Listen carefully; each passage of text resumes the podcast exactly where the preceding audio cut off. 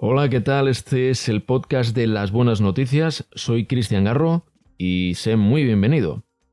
Hoy es 6 de mayo de 2020 y quiero lanzar una pregunta. ¿Qué os está pasando con los guantes en la calle? ¿Qué os está pasando? ¿Pero por qué estamos intentando luchar contra el plástico y ahora estáis tirando y dejando la calle llena de guantes, de látex, de plástico, como si no hubiera un mañana? Por favor, os pido que reflexionéis un poco sobre lo que estáis haciendo y sobre lo que estamos haciendo, porque es una locura. En plena pandemia de coronavirus y tirando los guantes a la calle. ¿Pero qué nos está pasando? En fin, este es el podcast de las buenas noticias y queremos darle un enfoque algo más eh, constructivo. Y hoy os voy a hablar del consumo responsable y los beneficios del consumo local. Como consumidores tenemos mucho más poder del que nos damos cuenta. Se podría decir que todos los días votamos por lo que compramos, como si comprar fuera una elección política. Pero ¿de qué manera esto es cierto? La periodista especializada en asuntos del consumidor, autora del libro Su consumo puede cambiar el mundo, Brenda Chávez, explica que, a través de nuestro consumo, podemos recompensar modelos de producción justos y responsables, Votar es algo que hacemos cada pocos años, pero comprar es algo que hacemos todos los días. Damos nuestro dinero a una serie de empresas y a veces este dinero beneficia a los sistemas productivos que, si supiéramos qué tipo de normas operan, probablemente lo pensaríamos dos veces al respecto antes de comprar. ¿Qué es un consumidor responsable? Utilizando pocas palabras, el consumidor responsable se puede definir como alguien que es consciente de sus hábitos de consumo y que elige tener, incluso exige, un impacto más positivo en la sociedad y el medio ambiente por parte de los productores de bienes y servicios.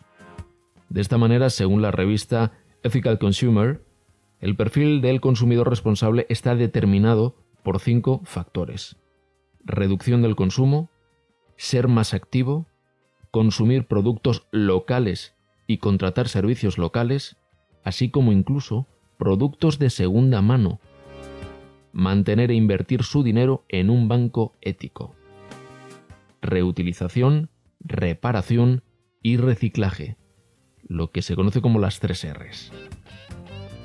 Uno de los factores que influye notablemente en este tipo de consumo responsable es el de la proximidad, también llamado consumo local.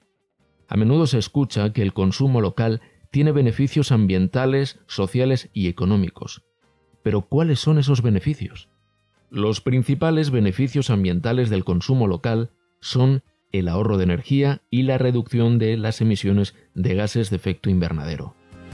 Dado que los medios para transportar los productos desde lugares lejanos generan más emisiones, de ese mismo modo reducen el embalaje porque un producto que no viaja tan lejos no necesita tanta protección. Además, en lo que respecta a los alimentos, el consumo de productos de temporada favorece la economía local y reduce las importaciones de productos y su transporte correspondiente. La trazabilidad del producto es mucho más simple cuando se compra localmente que cuando ese producto proviene de otra parte del mundo.